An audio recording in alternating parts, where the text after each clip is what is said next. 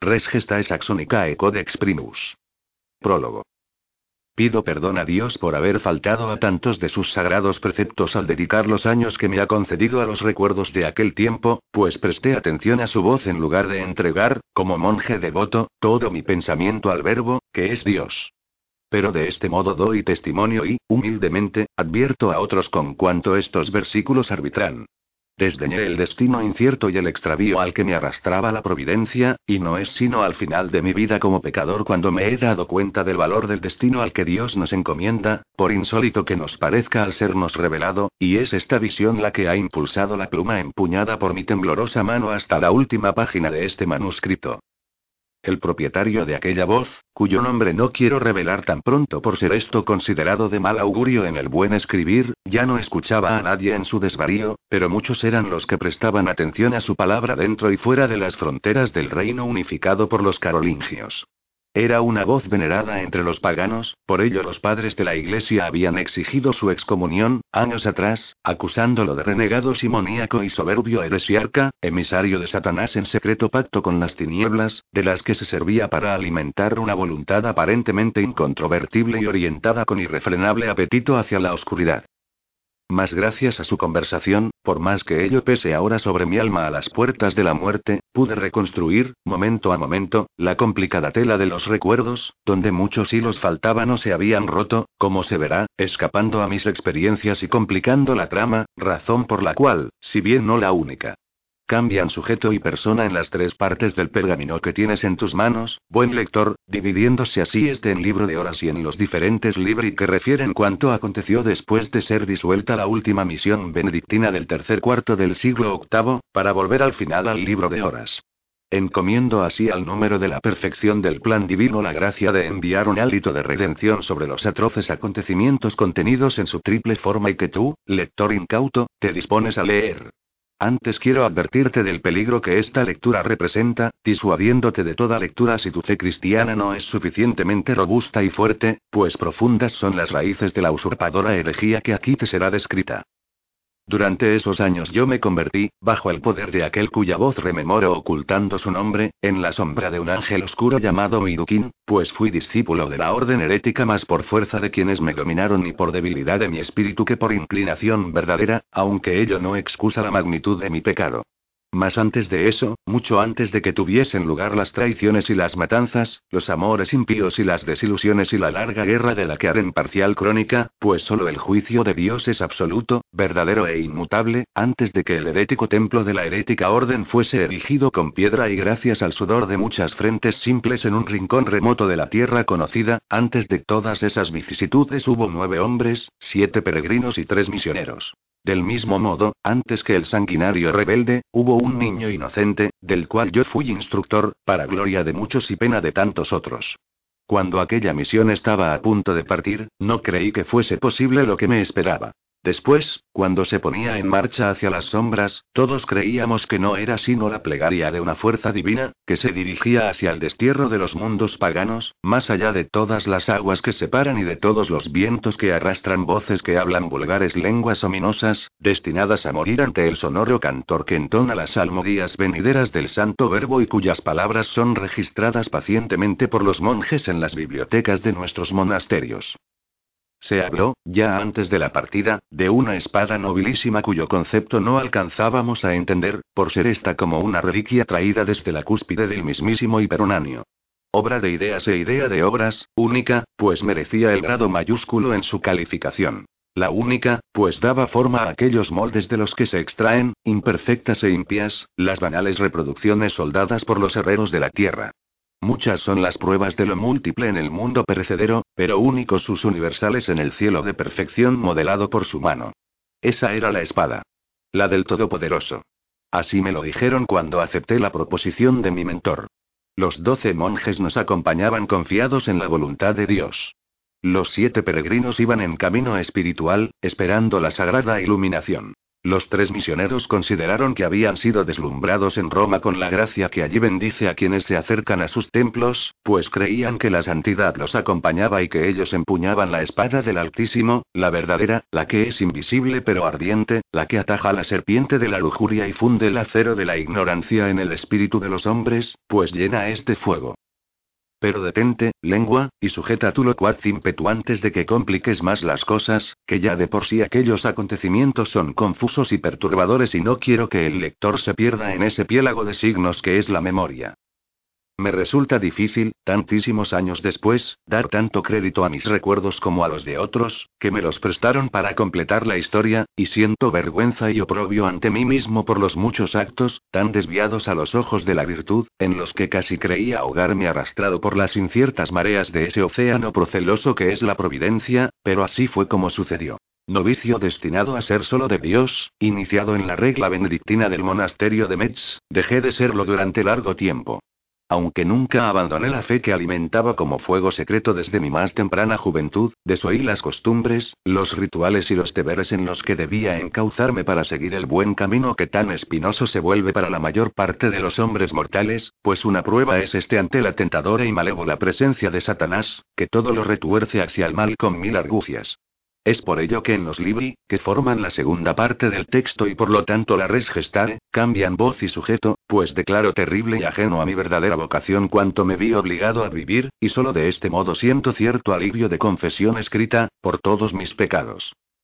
Pues en los países del norte, hoy tan arduamente conquistados por los francos y su sagrado emperador Carlomagno, pude presenciar cómo se predicaban no los versículos de los santos hombres que fueron testigos de su verbo, sino una herejía que traería fatales consecuencias, en lugar de promover la mansedumbre de aquellos rebaños perdidos de la mano de Dios.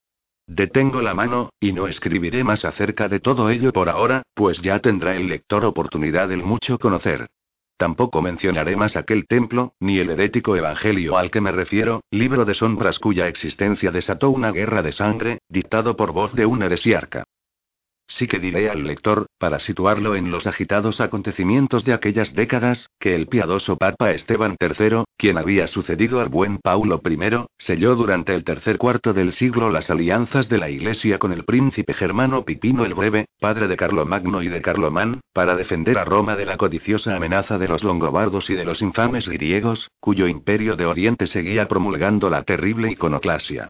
Es esta una enfermedad herética que ha amenizado nuestra integridad estética en Occidente, un cisma que se abría paso con fuerza hacia las fuentes de Roma y las maravillas de Italia, oculto tras las sectas separatistas que los iconoclastas promulgaban falsariamente como inevitables, y que con rencor trataba de destruir las imágenes devotísimas en las que nuestra buena cristiandad se apoyaba por toda Europa, desde las orillas del Danubio hasta las aguas del Rin, y más allá, en los monasterios de Anglia, Northumbria e Hibernia. El buen Papa había condenado aquellas corrientes heréticas, capturando a sus heresiarcas infiltrados, muchos de los cuales procedían de las sombras de esa sentina de fascinerosos, deshonestos prevaricadores y destructores de la beatitud, que se hacen llamar hijos de la Iglesia en Oriente.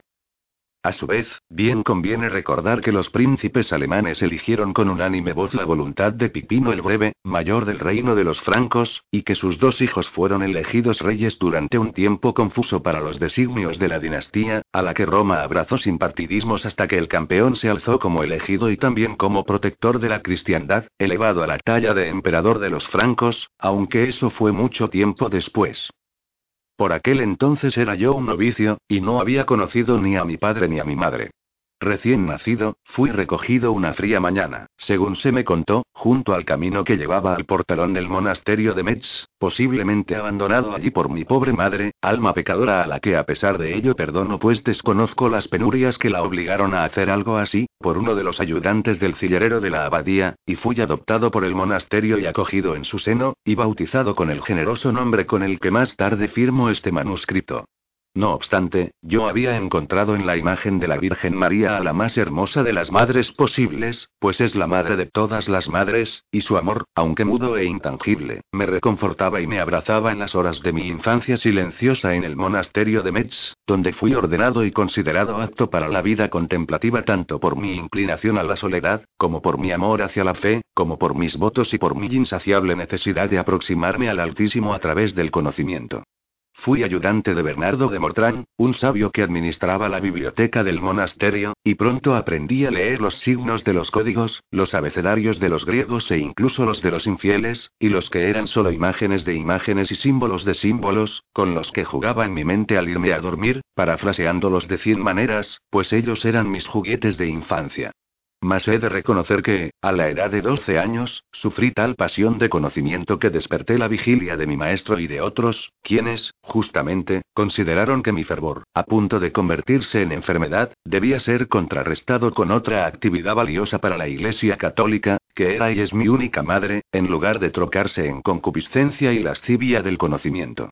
Así fue como se me prohibió leer en las bibliotecas, y acompañé a Bernardo en calidad de amanuense en el desempeño de una misión suya que nos llevó a las nuevas abadías del norte. Por fin, fui entrevistado casualmente en la sede del arzobispado de Colonia por varios padres que me ofrecieron el honor de participar en una expedición de gran valor para ellos y que ya contaba con el beneplácito del Papa. Lo que en la biblioteca de Metz había resultado enfermizo, en el seno de aquella expedición fue considerado benigno y bienvenido, claro ejemplo de cómo el Altísimo se sirve justamente de sus siervos. La misión requería no solo padres devotísimos empeñados en iluminar la ignorancia y fundar abadías, sino también oficiantes tales como herreros, médicos, siervos o penitentes, y también buenos amanuenses y lectores. Mientras Roma se zafaba de los iconoclastas y de las intrigas de Oriente, desgarrada cada vez por más y mayores intrigas intestinas, el Papa, sabio en sus decisiones mayores, confirmaba con su bendición las expediciones hacia el norte de Europa, con objeto de evangelizar a los pueblos salvajes y a las errantes hordas de paganos endemoniados, así nos eran descritos los vestigios de un pueblo que habitaba el norte, y del que poco se conocía, y en el que se presumían oscuros males y la agitación de Satanás, que suponían una gran amenaza para el arraigamiento de aquel árbol de la fe cristiana que había sido plantado por manos devotas como las del Santísimo Bonifacio, apóstol de los germanos, cuando se trazó el gran mapa de las nuevas abadías bajo control franco por los territorios de Turingia, Baviera, Colonia, y los nuevos y prósperos obispados, todos ellos bajo la tutela del arzobispado de Colonia y con la protección incondicional de los príncipes y reyes francos. Por diversos motivos, entre los cuales fue sin duda el más importante la ansia de libertad de los sajones, hubo en los años siguientes repetidas sublevaciones bajo la dirección de aquel ángel oscuro, del que yo me convertí, acudo a la redundancia a cambio de la claridad, en injusto instructor, y que era llamado Midukind en la lengua de las septentrionales sombras y de la barbarie pagana. No quiero ni debo anticipar los acontecimientos, pero sí que dejaré algunas notas sobre este hecho, central en la descripción de las sangrientas guerras entre Carlomagno y los sajones. Pues más que lucha de tierras era lucha de ideas, hube de muy grandes ideas, y detrás de todas ellas se ocultaba un heresiarca, y, detrás del heresiarca, un libro maldito que él mismo llamaba el Quinto Evangelio. Las incursiones vindicativas que se llevaron a cabo bajo el mando de Widukind acarrearon efectivamente graves daños al cristianismo, tanto en su propio territorio, donde los sajones, sin ningún miramiento, trataron de aniquilarlo con todo tipo de medios violentos, como en las comarcas del reino franco en las que llevaban a cabo sus incursiones, donde ardieron los templos y los padres fueron juzgados por filos mortales y altas llamas. Pese a lo dicho, tras la victoria de Carlomagno pudo reemprenderse el sagrado trabajo de evangelización. Mas para situar al lector de esta y otras épocas, si acaso algún manuscrito sobreviviese a la llegada del anticristo, cuyo tiempo ya se acerca. Aseguro con mi testimonio que la misión hizo progresos considerables durante mi más temprana juventud hasta aquel infausto año del que arranca el primer recuerdo de estos sucesos, aunque el resto se sabe, y es parte de la gloriosa historia del emperador de los francos. Pero eso fue mucho después del lugar y hora de donde parte la más honda raíz de mi recuerdo. Cuando aún era un joven novicio, viajé junto a mi maestro, como escribía, desde los aposentos de mi orden en Metz hasta las ricas tierras de la diócesis del arzobispado más poderoso del reino, que bordean el gran río que, según cuenta el Tácito, fue frontera de romanos y germanos, el Rin, a la altura de los grandes palacios de piedra que los francos elevaron en la ciudadela de Colonia sobre los cimientos de otro imperio más antiguo y condenado siglos atrás por el juicio de Dios y el daño causado a su elegido en la tierra. Me estremecí ante las sombras que anidan, como águilas de garras relampagueantes, en las cumbres de sus colinas, siempre al acecho. vi los rostros de aquellos hombres venidos de las tierras paganas, los sajones y los daneses, y leí en sus ojos la salvaje fuerza y el rito de unos dioses tenebrosos, detrás de cuyas cambiantes caras se ocultaba la fea faz de la bestia inmunda que ha de sobrevenir y a la que llamamos el anticristo. Vivían sumergidos en una edad antigua, devota del acero y de la oscuridad. La misión para la que fui escogido por Evo de Colonia, quien empuñaba el báculo evangelizador en nombre del Caput Mundi en calidad de vicario apostólico, se disponía a redimir la sinrazón de los pueblos del norte.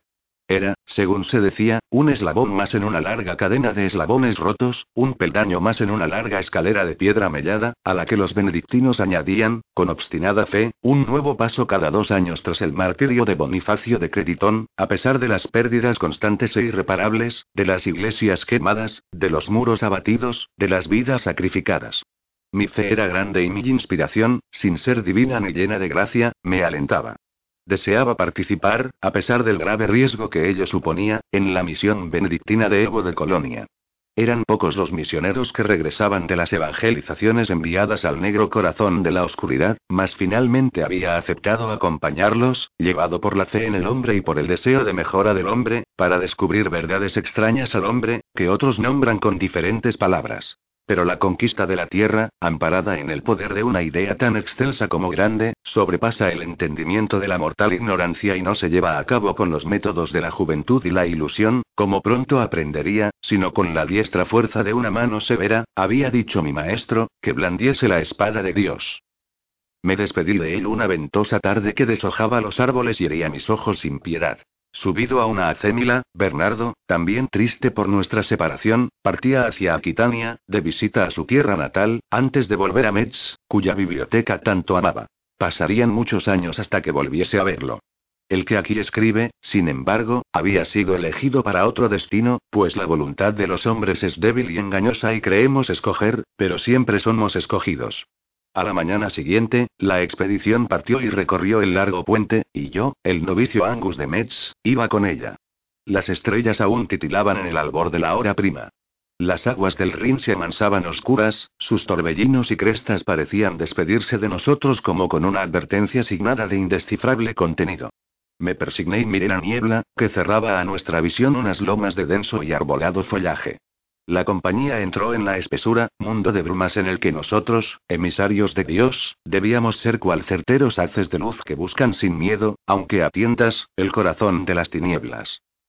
Ahora, tanto tiempo después y a un paso de la muerte, me gustaría dejar que el tiempo se detuviese para poder retratarlo, iluminando imagen a imagen las miniaturas de este libro de horas, para que así otros pudiesen leerlo, ver sus paisajes y escuchar sus voces, encerradas todas ellas en él con la magia benigna que nos ha concedido el Señor a través del entendimiento y sus signos, hasta el final de este descarriado mundo, final que ya se acerca, cuando el elegido, como de lana, marfil y crisólito puro, eleve los brazos, la hoz y el rayo, y haga sonar su llamada por todos los cielos y cuatro cabalguen unidos para ruina del resto, cuando sus cascos, como de bronce ardiente, abrasen el aire y rompan los nimbos y ellos desaten los sellos, cuando se oiga una trompeta altisonante y en el delirio de los sentidos, como supe en mis visiones de la más tierna infancia como novicio, vuelva a escuchar la voz omnipotente que me ha exigido.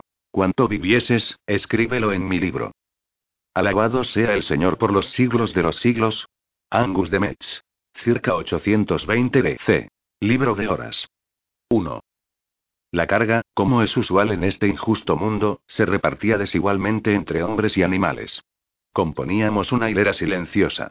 Esta se deslizaba por el pasadizo de un codicioso hayedo, el cual, como ejército al acecho, parecía echarse sobre nosotros a través de la niebla. El sonido de nuestros pasos había sido embotado por la espesa humedad que nos aislaba de esas celestiales bóvedas que encierran el mundo, alejándonos de los objetos físicos para dejarnos casi a solas con las vagas ideas que tenemos de ellos. Inciertas sombras de niebla me envolvían aquella mañana. Demasiado rápido habían borrado nuestro rastro, como si quisiesen eliminar las huellas de quien se adentra en un laberinto, prohibiéndole todo retroceso y empujándolo hacia adelante para asegurar su perdición ante el Minotauro. A medida que nos introducíamos en las nemorosas colinas apenas vislumbradas desde el puente, nos daba la impresión de que todo había quedado atrás, muy lejos, en tan solo unas horas. Llegó a parecerme que el mundo del que veníamos no existía sino en mi vaga imaginación. Asnos desobedientes, penitentes de oscuro pasado, algunos artesanos voluntarios hube caballeros que nos acompañaban sin más interés que cumplir con la orden de los altos cargos y brindarnos protección, completaban la compañía, convertidos ahora en sombras de niebla y vaho. Nuestro destino serpenteaba hacia el noroeste del antiguo señorío de Germanía, abandonando las fronteras de Austrasia. No muy lejos, según se nos había asegurado, expediciones anteriores habían logrado erigir iglesias de madera que a menudo los bárbaros paganos trataron de incendiar sin éxito alguno. Esto nos había parecido una santa señal, al menos cuando lo escuchamos muchas millas al sur, en las dependencias del obispado de Colonia. A la luz de las velas, yo había examinado los mapas con el permiso de Evo, pues retrataban el desigual rostro de un mundo que mis hermanos habían denominado pasto de las tinieblas. Si aquellas capillas se habían mantenido en pie en el territorio de los enemigos de Dios, eso solo podía haber sido porque alguna fe edificante las mantenía fuera del alcance de sus armas. Abracé mi fe en la irregularidad de los oficios a lo que nos sometía la intemperie. La retuve con todas las fuerzas de mi joven corazón. No contaba con más de 17 años, y volqué mis ansias de conocimiento en aquel viaje. Trataba de retener los detalles de los mapas, de leer los signos que marcaban la senda, de asegurar los pasos que dábamos, aunque la niebla frustró mis intenciones de inmediato. A medida que avanzábamos, extraños presentimientos se apoderaron de mi alma, presentimientos que desde inicialmente por considerar pecaminosa la tentación del miedo, aunque no pude escapar a ellos, y pronto sucumbí. Estaba allí, conmigo, como una sombra pegada a mis talones, o acaso como una nueva percepción de mi espíritu de la que había sido privado hasta ahora. Una prueba que difícilmente superaría en unos pocos días.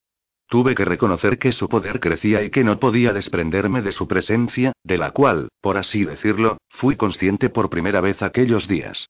No era el canto de los lobos, ni la línea imprecisa y oscura que recorría la orilla de los ríos. Tampoco era el influjo de aquella luna que algunas noches deambulaba, errante, entre nubes tormentosas, para arrojar un resplandor de muerte al pie de los árboles. Luego me di cuenta de algo más, ¿qué hombre ha caminado sin sombra sobre la faz de la tierra?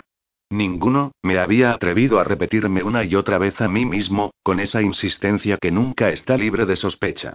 Ese era el designio de los mortales que habíamos seguido el alumbramiento del gran hombre. Su ejemplo, de cualquier modo, tenía que ayudarme a dar nuevos pasos, a seguir el sendero de lo imposible, a caminar junto a aquella presencia con resignación. A medida que la expedición avanzaba, recordé algunos libros que no debía haber leído en la biblioteca de Metz. Pues, ¿qué novicio ávido de consumar las castísimas nupcias de la vida intelectual no ha pecado en los índices del scriptorium, leyendo sobre el amor enfermo de la bella Iseo, sobre las falsas invenciones de los poetas paganos, sobre las engañosas visiones de los libros de magia o los equívocos laberintos de las cábalas hebreas? Si Dios nos da la curiosidad por el conocimiento, también hace madurar la sensatez, y todo ello queda atrás rápidamente con la correcta vida del monasterio que ha de encauzar al buen monje. Sin embargo, aquel largo viaje hacía que mi imaginación divagara. La lejanía del mundo cristiano me producía una creciente angustia que terminó por echar raíces en mis entrañas, y creí descubrir en mi miedo el retrato de mi propia sombra, una puerta que se abría secretamente a mis espaldas, una oscuridad en la que tendría que adentrarme para conocerme a mí mismo.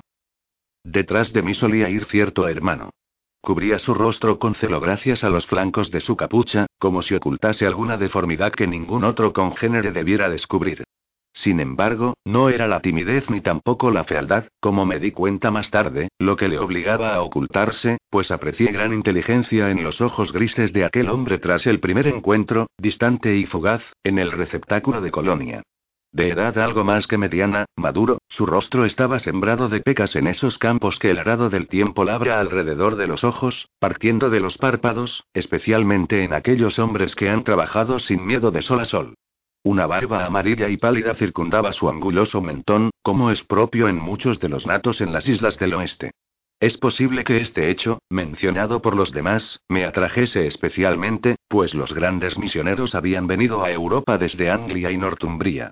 Me habría gustado visitar aquellos reinos, pasar algún tiempo en sus monasterios, pero Dios había reservado otro destino para mí. Tal vez me fijé en él por mi simpatía hacia los misioneros que nos habían precedido en aquellas tierras salvajes. Suibert, Eval, el gran Bonifacio, que antes de que el Papa le diese ese honor era llamado Wilfrid en la lengua vernácula, grandes iluminados de la fe que habían navegado desde las Islas Verdes hasta los territorios de Germania para llevar a cabo milagrosos actos de evangelización, tras ser investidos por los poderes de Roma.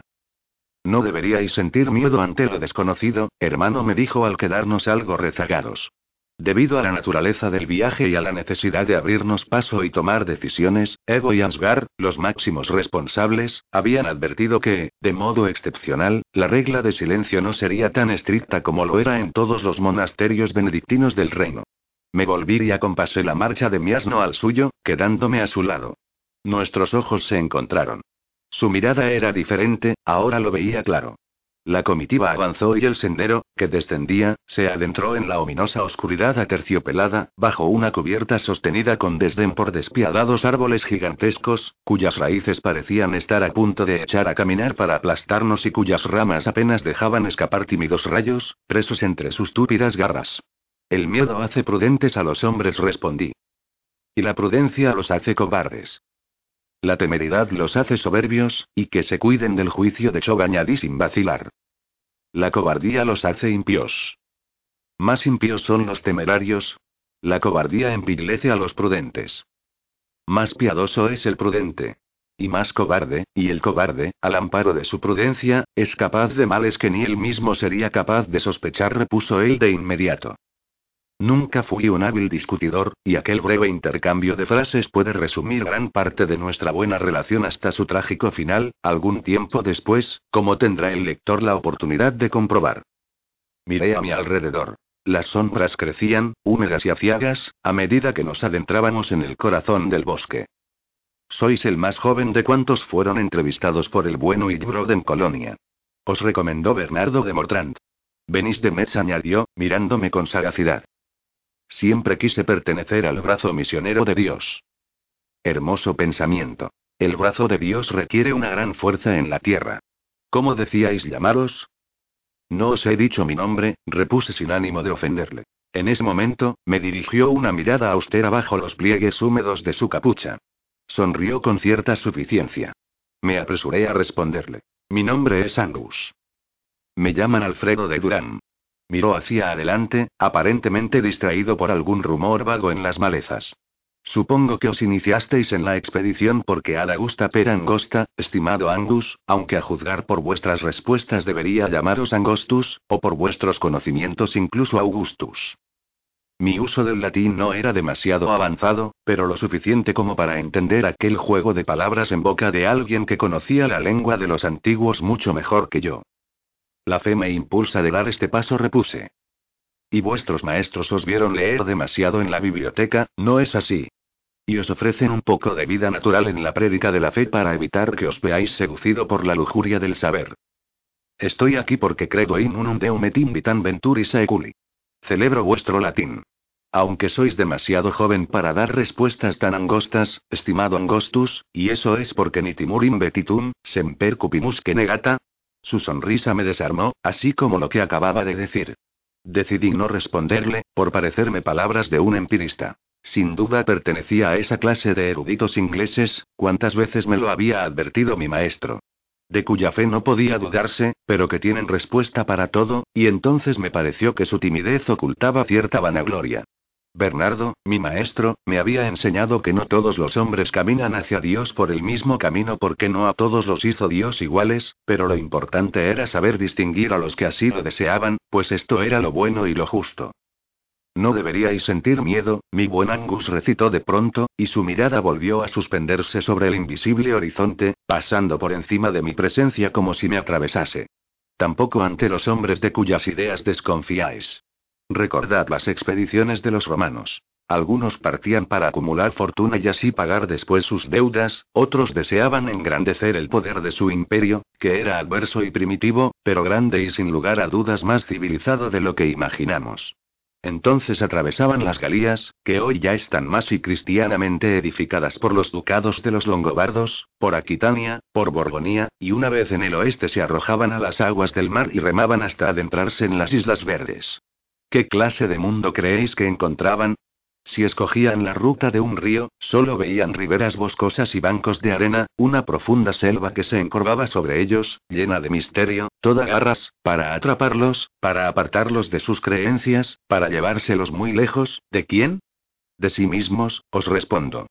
Insectos, barro, una mala alimentación, los legionarios veían caer a sus compañeros en emboscadas y se encontraban a solas más allá de su mundo, durante semanas, meses, años enteros, en medio de las tinieblas de otro templo infinito que es la madre naturaleza según los paganos, y allí, joven Angus, es fácil olvidar quién es uno mismo. La sombra de la barbarie cae sobre el espíritu del hombre y le conmina a olvidarse de su fe y de sus propias convicciones para poder sobrevivir, y una vez en ese reino, lejos de sí mismo, hasta el más creyente de los hombres puede convertirse en el más aventajado discípulo de las sombras. Asistía a aquel discurso fluido y sentido, pronunciado con una intensa voz, como a la anunciación de un misterio que acaso había intuido a medida que me alejaba de las fronteras de nuestro mundo cristiano, salvaguardado por los francos. Mi curiosidad me traicionó, y, en lugar de detener mi lengua, seguí adentrándome en la conversación con la imprudencia del que se introduce en una jungla sombría. La fe es capaz de vencer esas sombras, ahí tenemos el ejemplo de nuestro Señor Jesucristo, me defendí. Recurre el hombre con demasiada holgura al ejemplo del gran hombre que todo lo pudo en los campos de batalla del alma, pero, ¿no es eso otra idolatría? Me asusté ante lo que oía. Sí, mi buen Angus, idolatría repitió. No somos ni siquiera capaces de concebir la esencia de nuestro Señor como para usarlo como excusa y protegernos de nuestros miedos. ¿Por qué creer que resistiremos todo lo que se aproxima hacia nosotros entre las sombras, sencillamente porque invocamos su nombre?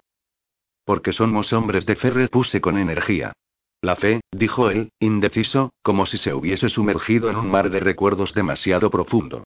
Yo he sentido la fe tantas veces, y todas ellas de un modo tan diferente, hay hombres inferiores que necesitan ponerse a prueba a los ojos de Dios para poder volver a encontrarse con su fe.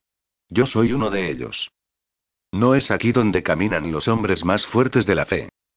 Los hombres superiores están convencidos de sí mismos, ocupan los altos cargos de la iglesia en los palacios u las abadías, dominando los obispados fundados por el apóstol de los germanos. Allí conversan, ordenan, acallan, hacen justicia, ¿no es acaso necesaria la entereza para ser capaz de firmar el acta de la justicia?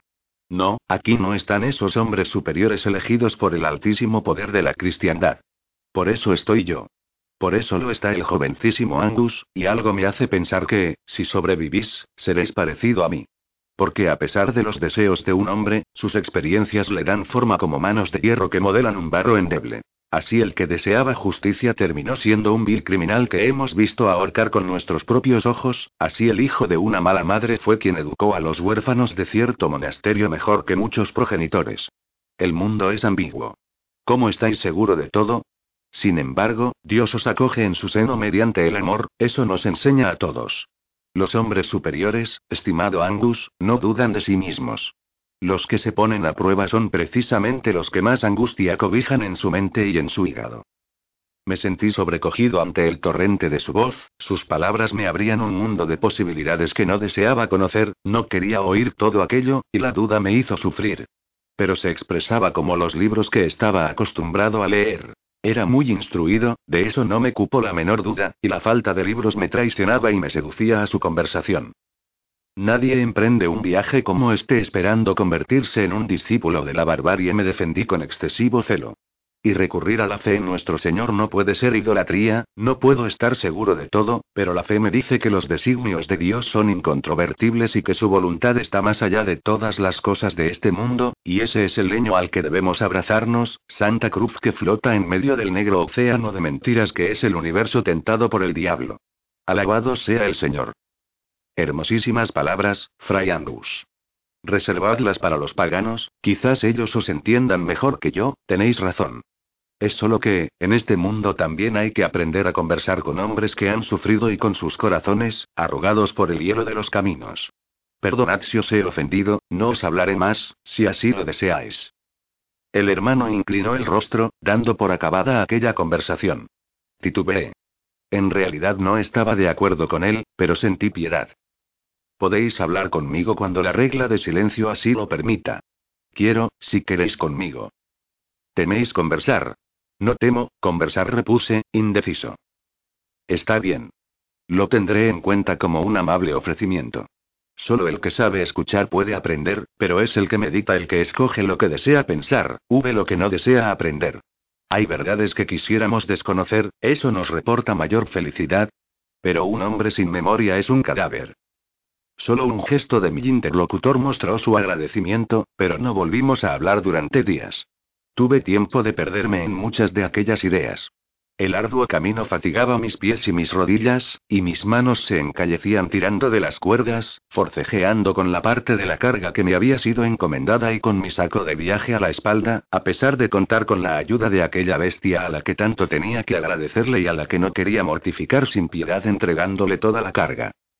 La lluvia humedeció cuanto transportábamos y las capuchas terminaron por gotear ante nuestros ojos, a pesar de que el espeso bosque, que no quería conocer fin, nos protegía piadosamente del acoso de aquellas nubes. Parecían guardarnos rencor, preñadas de rayos, vagando por el horizonte hasta cerrarlo. El primer objetivo de la expedición no estaba ya tan lejos, pero a cada paso yo tenía la sensación de que nos alejábamos de él, en lugar de aproximarnos. ¿Por qué? Pronto tendría una respuesta para confiar en mis presagios. Recé durante las noches y procuraba atenerme a mis obligaciones en las horas canónicas, sobrecogido por los rumores que atravesaban las malezas, por los aullidos de los lobos, mientras los caballeros murmuraban inquietos a la luz de las llamas. A falta de libros, pensaba. Trataba de aclarar párrafos leídos anteriormente, siempre y cuando estos fueran piadosos. Pero a pesar de mis esfuerzos por alejarlos, los libros prohibidos visitaban mis pensamientos y me dejaba llevar por ideas tan grandes como diminuto era mi intelecto. Y así, angustiado por el desconocimiento, me desasosegaba en mi ignorancia. Una mañana me di cuenta de que se discutía. Evo de Colonia y Girard de Monsalva deseaban seguir otra ruta diferente a la que recomendaban los mercenarios francos. El desacuerdo era demasiado grave. Estaba seguro de que los caballeros que protegían la expedición no tardarían en abandonarnos a nuestra suerte, como era habitual en aquella clase de viajes. Los guerreros no deseaban avanzar porque sabían que, de ser sorprendidos por una horda, ellos serían los primeros en morir en numérica desigualdad de condiciones. A los hombres de Dios no nos esperaba mejor destino, pero a fin de cuentas nosotros moriríamos por vocación, mientras que ellos lo harían por inútil obligación, y eso es algo a lo que ningún soldado se presta sin la orden directa de sus duques o reyes, que desde luego no nos acompañaban. 2. Fray Evo de Colonia era el nombre del primer responsable de la misión, como amané anteriormente. No hablaba demasiado con los demás, salvo con un hermano alto y enérgico, procedente de las montañas que separan Hispania de Aquitania en la parte oriental. Girard de Monsalvat. Aquel nombre, que tan buenos augurios debía reportarnos en recuerdo del santo evangelizador que había llevado hasta los frisios las influencias del Concilium Germanicum, dos a costa de su propia muerte pocos años atrás a manos de un señor frisio llamado Brodo, respondía por un hermano de cuya severidad ascética no cabía la menor duda. Era la fe en persona, la fuerza que parecía animar las decisiones de Evo, como el aire que hinchaba sus pulmones o la sangre que latía en sus venas, pues Evo de Colonia era un estudioso y su poder venía avalado por los sellos del Caput Mundi, más carecía de aquella fuerza que muchos llamaban la espada de Dios. Alfredo de Durán me había explicado que existía un hombre, un anciano de venerada reputación entre los más altos consejeros eclesiásticos del concilio germánico, llamado Arnault de Gott, de quien Girard de Monsalvat era fidelísimo adepto y seguidor. Y yo ya había escuchado aquel nombre, pues en algunas ocasiones era mencionado en las conversaciones de Metz. Oh, mucho es lo que habrá de ser contado sobre su larga mano y su poderoso hálito, y su sombra se proyecta sobre todo este manuscrito, a la vez sabia y llena de oscuro misterio, pero ya me detengo, que no quiero confundirte, amable lector. Debía ser viejísimo en aquel tiempo, como más tarde me confirmó Alfredo, pues mis recuerdos venían de la infancia y ya entonces se veneraba su palabra y la fuerza de su fe, santísima y casi legendaria. Se celebraba su sabiduría, junto al hecho de que era ciego, lo que las malas lenguas aseguraban que era un castigo a su lujuria por el saber, pues había sido estudioso desde temprana edad. Mas lo que destacaba en todos los cuentos de monasterio que hablaban de él era la severidad, la implacable fortaleza de espíritu con la que preconizaba la lucha contra el paganismo y por ende contra la presencia de los planes diabólicos en la tierra, siendo el más grande sabio. De Occidente sobre las profecías del final de los tiempos, del Armagedón, del Apocalipsis y de los peligros del milenio, cuya proximidad vendría, como todos sabemos, rodeada de terribles y desoladores males. Alfredo me habló de él con mayor detalle cuando mostré interés por el hermano Girard. Circulaba, además, la leyenda de que Arnault de Got había convencido cuando joven a Carlos el Martillo, abuelo de Carlomagno, de que debía atacar a los infieles en el sur del reino. Esto era apropiado por razones territoriales, pero para Arnault y los padres de la Iglesia era crucial mostrar a los infieles el poder de la cristiandad y del reino de Dios en la tierra. Alfredo pareció meditar, buscando en sus recuerdos. Pero había algo más, Arnault de Got insistió en traspasar las montañas pirenaicas que separan la península infiel del resto del mundo cristiano, y establecer allí una marca, que fue llamada la hispánica. Arnault estaba convencido de que allí, en una montaña de misterioso origen por encima de los valles, existía un castillo sagrado llamado Monsalvat, en el que desde hacía siglos se custodiaba el Santo Grial. Alabado sea cielo. Me santigué al escuchar la mención de aquel misterio. Arnault se encargó de las expediciones por aquellas montañas, y desapareció durante un tiempo, hasta que se le dio por perdido. Pero, volvió. Volvió, ciego, y desde entonces fue conocido como el ciego de Monsalvat por sus adversarios, pero su poder creció, querido Angus, pues divulgó las profecías del final de los tiempos, y dijo haber sido cegado por la luz de Dios al contemplar la vasija de esmeralda con forma de cáliz en la que se contiene el sempiterno cruor divino, al parecer, tras mucho vagar finalmente había atravesado un valle lleno de infieles tentaciones donde un nigromante ponía a prueba la fe de los que vagaban en busca del santo grial, y, después, había ascendido la montaña del tiempo, de la fe y de la pureza, hasta que creyó que todos sus miembros se habían congelado, y cuando al fin se creía muerto, fue recogido por los caballeros del Grial, resucitado en un altar de piedra y saludado por el señor Titurel, guardián del portalón y de la sala octogonal en cuyos nichos reposa la reliquia, el santo Grial. Entonces Alfredo se echó a reír plácidamente. Yo me sentí confuso y a la vez ofendido, y así como mi confusión y mi ofensa crecían, más ruidosa era la risa del sabio y viceversa. Pero, ¿por qué hacéis escarnio de ese modo ante el sagrado misterio? Le pregunté, confundido y apenado. El hombre es un animal fabulador por naturaleza, y yo creo que Arnauld hace años que no está en su sano juicio, sin embargo, no son pocos los que creen ciegamente en sus leyendas, de las que es un santo campeón. Entre los hombres venidos de aquellas tierras, donde Arnault fundó varios monasterios, está ese. Girard de Monsalvat. Monsalvat, como el castillo del Santo Grial. Como el castillo, con la salvedad de que en este caso se trata de un monasterio perdido en la vertiente sudoriental de los Montes Pirineos. De allí vienen los hombres de Arnault de Got, que va del concilio germánico de Aquisgrán, donde ejerce gran influencia, hacia su retiro espiritual de los Pirineos, donde se considera el guardián de los caminos que conducen al Santo Crudor. Lo peor de todo no sea ya todo eso, cuento de cuentos, sino aquello de lo que él es capaz en su creencia en el fin del mundo y en su odio hacia los paganos y los infieles, se dice que ha prometido a Magno beber del santo grial si su misión en la tierra alcanza la grandeza que Dios espera de él, su hijo predilecto. Pero, ¿no es acaso Magno un devoto y gran cristiano? Para un novicio ignorante procedente de Metz, Carlomagno es el principio y el fin del mundo, pero para un nortumbrío Carlomagno solo es la cúspide de una ambición amasada por francos y merovingios durante cuatro siglos, y desde luego un gran poder en la tierra, pero solo eso, un poder terrenal. Si le dejasen, también encontraría cristianas razones para anexar Nortumbría a su sacro reino, de ahí que Arnault desee prometerle el santo grial con tal de seducirlo a todas las ambiciones de sus creencias en el Apocalipsis. Es como coronar lo elegido en la tierra por toda la gracia divina. Y, ¿habrá hombre más seguro de sí mismo en este mundo que ese? ¿Demasiado poder en un solo cetro? Confuso, miré las piedras del camino. Hasta entonces, rodas me habían parecido iguales, nunca había prestado atención a tales objetos como a otros signos e ideas. Pero desde que conversaba con Alfredo me fijaba en sus detalles, V ahora era imposible lo que antes era cosa común. Encontrar dos siquiera parecidas. Por aquel entonces y del mismo modo, todo aquello me resultaba de una enormidad inabarcable. Magno, el nieto de Carlos el Martillo, era nuestro gran señor y el defensor de la cristiandad frente a toda clase de enemigos infieles y paganos. ¿Qué interés podría tener Arnault de Got en nuestra expedición? Al menos en aquel momento, los hilos así puestos en mi mano por el destino no parecían entramarse de modo alguno.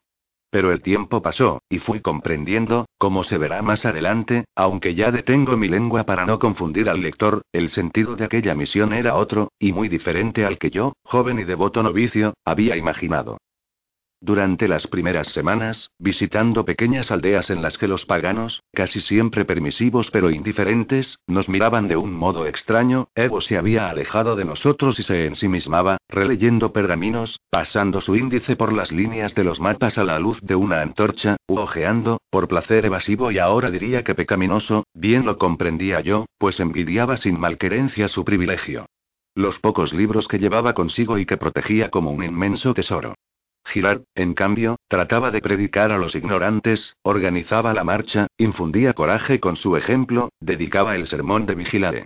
Me atrevería incluso a asegurar que Girard estaba a punto de lograr algún milagro, tal era la devoción ferviente con la que se entregaba a los designios de la misión, sin miedo a la muerte, la cual a mí me parecía cada vez más próxima, al reconocer la desconfianza con la que los ancianos de aquel rito pagano que dominaba esas tierras nos miraban y nos maldecían en nombre de sus tenebrosos dioses.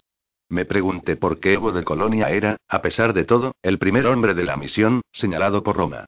El Papa, Esteban III, le había entregado la decretal y los poderes de la evangelización, hecho que ya en sí representaba un inmenso honor, aunque para otros, más poderosos y astutos, no fuese más que una digna condena a muerte.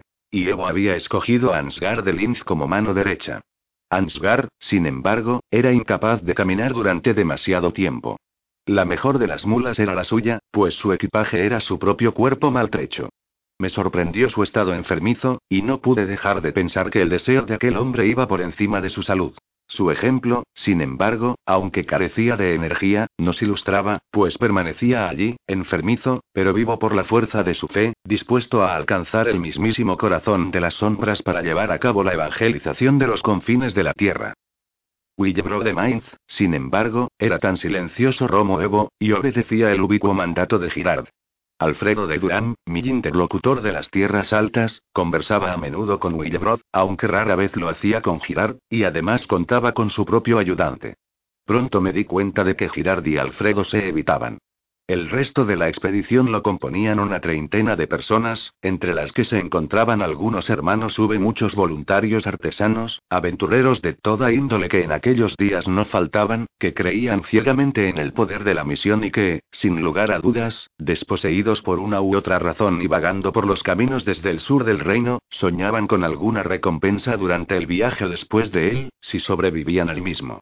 También había penitentes, Varios de ellos estaban enfermos, pero milagrosamente habían mostrado síntomas de curación al incorporarse a la compañía de Evo. La mayoría había salido de los monasterios de las proximidades del Rin. Girard los había escogido. He de reconocer que yo los temía. Algunos parecían cegados por su deseo de iluminación divina, exaltados en su silencio. Se confesaban a menudo ante Girard. Este les imponía terribles penitencias, y yo los veía andar descalzos durante días, hasta que sus pies se abrían y sus dedos se llenaban de púas, llagas supe sangrantes heridas.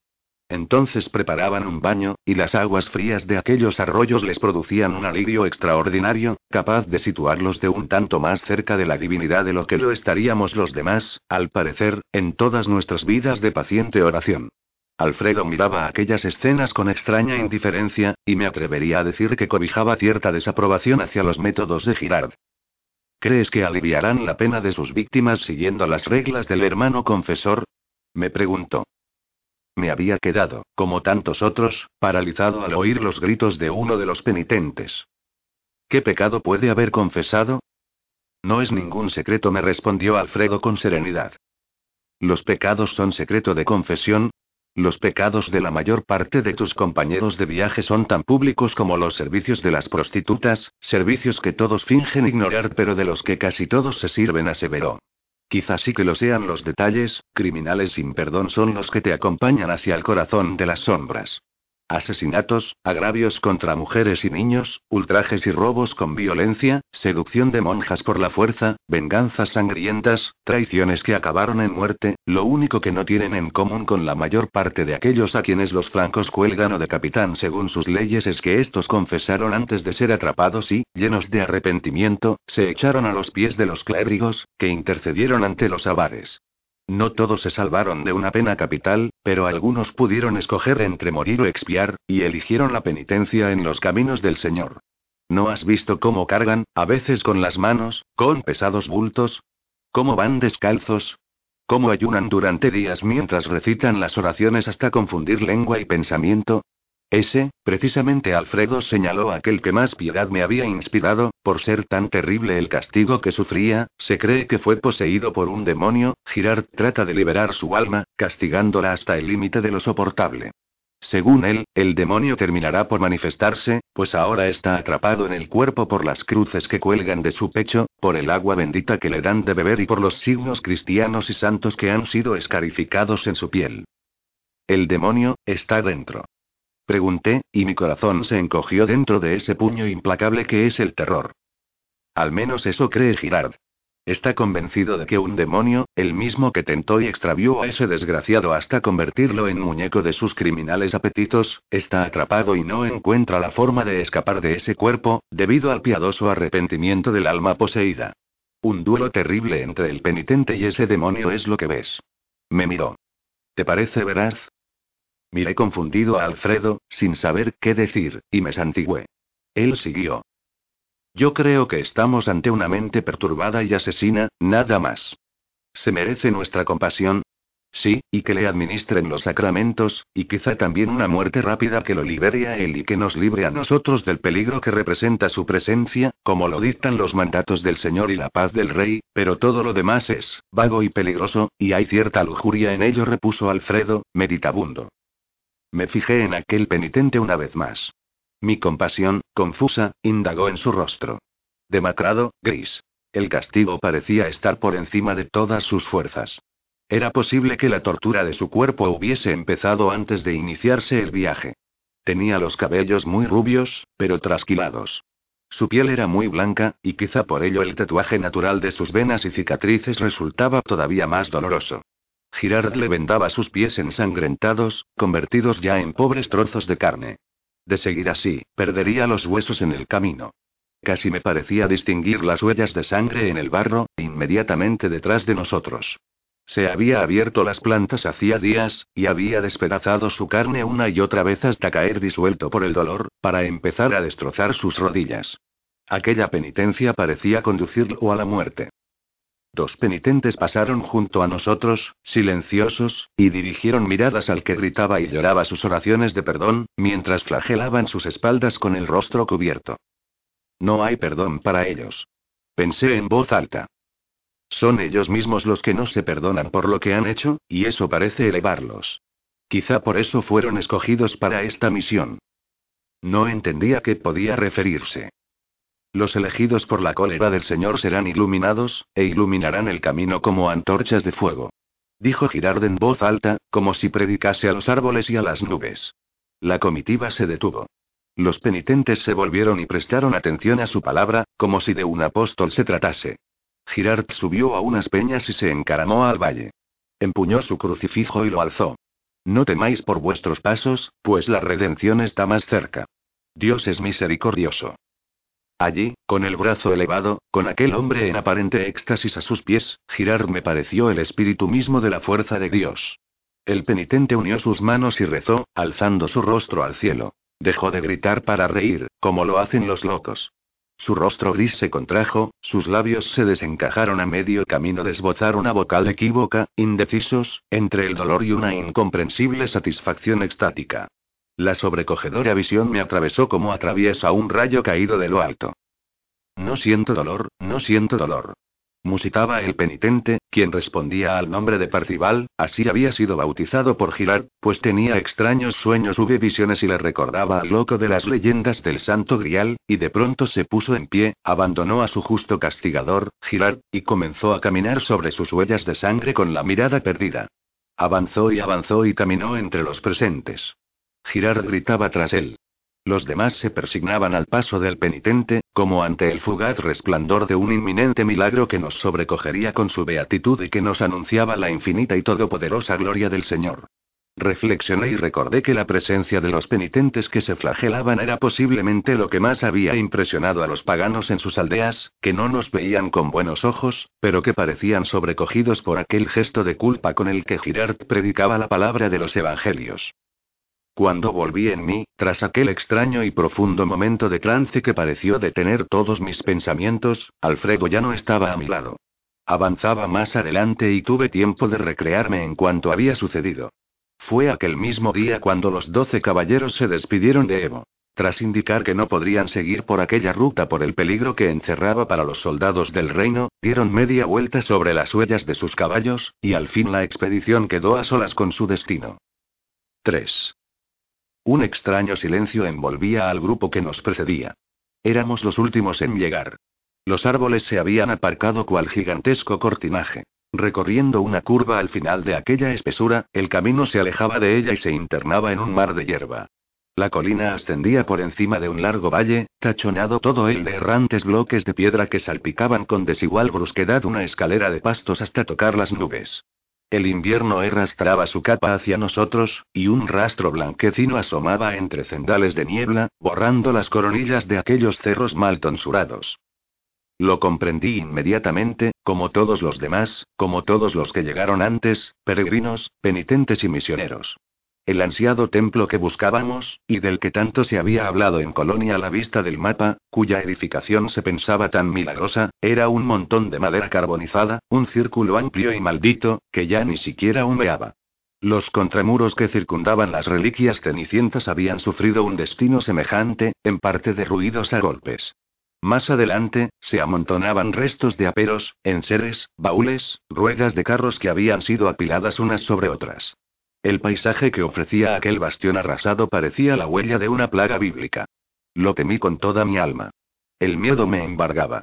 Sentí confusión y, sin embargo, seguí el paso de la silenciosa comitiva.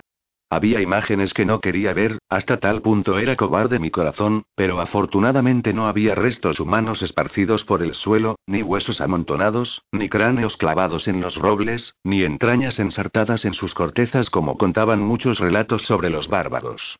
Solo despojos de vestimentas. Nada que atestiguase la ejecución de torturas u hórridas muertes que nos habían sido descritas en tantas ocasiones. Sin embargo, aquellos restos solo iluminaron en mi imaginación unas gentes que, privadas de toda protección y encadenadas, fueron arrastradas hasta la roca de algún templo para ser inmoladas en nombre del gran dios tenebroso de los paganos, cuyo nombre no quiero revelar tan pronto. La figura de Alfredo de Durham avanzó impertérrita entre ropas esparcidas y restos de madera carbonizada. El infausto viento vino a sacudir los andrajosos pliegues de su túnica, y su capucha onduló. Se volvió hacia todos nosotros y dijo con inesperada, terrible decisión. Hemos llegado a sus dominios. No están lejos. Fray Ansgar, el hermano más grueso, caminó azorado hasta encontrarse frente a Alfredo, como un emisario de nuestros pensamientos. Lo miró con cierta ansiedad, y el sudor hacía brillar su rostro. No pensaba que estaban tan cerca, balbució el misionero. Deberíamos encontrarlos, deben de estar en alguna parte. A los herejes, no. Protestó Evo con cierta autoridad. Por el amor de Dios, a nuestros hermanos. No creo que eso sea posible a estas alturas, os lo advierto con el corazón abierto y a la vez lleno de dolor, respondió Alfredo. No creo que volvamos a encontrar a ninguno de los moradores de este lugar. ¿Y la misión? Se hizo un largo y angustioso silencio ante la pregunta de Ansgar, y aquel silencio era semejante al peso de una roca que hubiese tenido la virtud de ser invisible y levitar amenazadora sobre nuestras cabezas. ¿Y él? Alfredo se volvió. ¿Debemos seguir el camino? inquirió. Girard de Monsalvat se adelantó. Evitaba hablar directamente con Alfredo, quizá por su vocación predicadora, y era la primera vez que lo veía dirigirse a toda la compañía. La misión debe llegar a su fin, afirmó. No entendí muy bien qué era lo que se discutía, y ahora me doy cuenta, al conocer los hechos, de que se trataba de algo que el resto de nosotros desconocía. No podemos dejarnos desalentar por este contratiempo. Pero la iglesia ha sido, no está, murmuró Ansgar, indeciso. ¿Y qué? replicó Girard con bondadosa indiferencia. Deberíamos desfallecer al primer signo de adversidad. ¿Quién pensó que el camino hacia él sería más sencillo? ¿Lo hizo alguien? Los jóvenes, quizá, no así los caballeros que nos abandonaron en las fronteras, hace tres días. ¿No visteis esos árboles abatidos hace tiempo? ¿Y las rocas? No fueron traídas por el viento a lomos de enormes demonios que ellos llaman gigantes y que no son sino los cíclopes de las fábulas, ellos mismos las emplazaron. Hace varios días que entramos en sus dominios. Nos observan. La última frase fue añadida con tanta tranquilidad, que mi corazón se quedó helado. No es posible que nos observen, replicó Evo. Lo es. He visto las siluetas de sus animales. En el bosque el lobo acecha y el zorro espía, eso no es ninguna señal, protestó Evo. Oh, es posible, hermano, que me haya equivocado. Si nos observan, rompí yo el silencio, quizás expresando las mismas dudas que otros sentían, ¿por qué no nos han atacado? ¿Por qué nos dejan avanzar? Quizá deseen escucharnos, Alfredo me miró, pero no respondió nada. En ese momento supe, quizá por la virtud que tenía de leer en los signos más que en las palabras, que me habría contado muchos secretos, pero por alguna razón, no deseaba revelarlos ante el resto. Había disensiones internas, había planes que desconocía, había secretos que ignorábamos, en ese momento lo supe. Quizás él les haya pedido que nos dejasen entrar, respondió Girard. El austero hermano caminó hacia mí y me miró a los ojos con tan extraños presagios, que he de reconocer que me perdí en ellos. ¿Quién es, él? Lo interrogué. Girard ni siquiera pestañeó. Se volvió, y dejó que sus ojos recorrieran el perfil de las colinas. Las nubes se volvían más tenebrosas, batiéndose en retirada sobre penachos de bruma, ocultando la falda herbosa de aquella colina, que parecía conducir a un templo ancestral. Después dio media vuelta y empuñó las riendas de su mula. Enfiló la ladera, y caminó junto a Evo y otro hermano, Heriber de Aquisgrán, el portador de los libros y de los mapas. Les fue difícil tomar una decisión, y nadie quiso hablar en voz tita de lo que significaba encontrar la iglesia en ruinas. Finalmente, la columna se puso en marcha. Se oía el murmullo de los rezos, mientras la niebla se acercaba, hasta que el ascender por la colina nos adentró en ella, y solo fuimos, de nuevo, sombras en el reino de la oscuridad, los asnos, hilados con un cabo, evitaban así que nos perdiésemos en la densa incertidumbre. Abracé el cuello de la bestia y traté de sentir el calor de su cuerpo. Vi las gotas de humedad resbalando por su pelaje. La pendiente se volvió más abrupta. El sendero zigzagueó para sortear un desnivel más acusado. Me pregunté, en medio de la niebla, si aquel sería el camino adecuado. ¿A dónde íbamos? Oí la voz de Girard, que daba órdenes no muy lejos. No pude entender lo que decía. Los rezos de sus penitentes e intensificaron. Parcival, que iba justamente delante de mí, se volvió y me miró con una sonrisa que me pareció propia del mismo diablo. No sé si lo juzgué injustamente, pero en sus ojos grises creí leer el sufrimiento de quien no siente el perdón. Sus ojos, casi transparentes, y sus cabellos claros y revueltos, jugaban en armonía con la permanente ansiedad de sus facciones. No quise pensar en los crímenes nefandos que había cometido, pero se rumoreaba que habían sido de una atrocidad que pocos se atreverían a imaginar. Bajé la mirada. Allí estaban. Las vendas de sus rodillas colgaban ya sueltas, pues Girard le había concedido la gracia de unos zapatos de piel de gamo. En ese momento, las bestias llegaron a lo alto. El terreno onduló bajo la ceguera de nuestros movimientos. La niebla, cual velo humeral, se apartó, y creí ver en aquellos hombres a los espectros de los antepasados, que vagan en busca de venganza. Los rezos crecieron y los gritos de Girard nos alertaron. Dios, socórrenos. Te imploro fuerza para tus emisarios. Evo había caído de rodillas. Poco después llegamos a su altura y descubrimos la gran roca desnuda de los sacrificios, las manchas negras que la recorrían, las canaletas abiertas en la piedra, irrigadas por una oscura presencia. No muy lejos de las rocas del altar, se acumulaban los cuerpos desmembrados. Como saludando el valle, sus calaveras estaban ensartadas en largas flameas de hierro.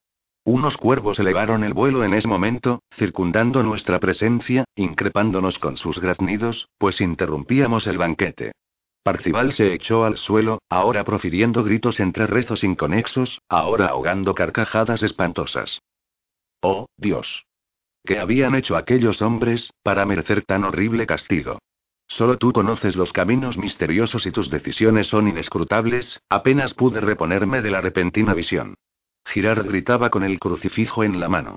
Ansgar y Heribert se inclinaban y rezaban. Los penitentes, como alcanzados por alguna clase de exaltación divina, aullaron y se arrodillaron y besaron la tierra, y parecieron morir ante la visión de la barbarie.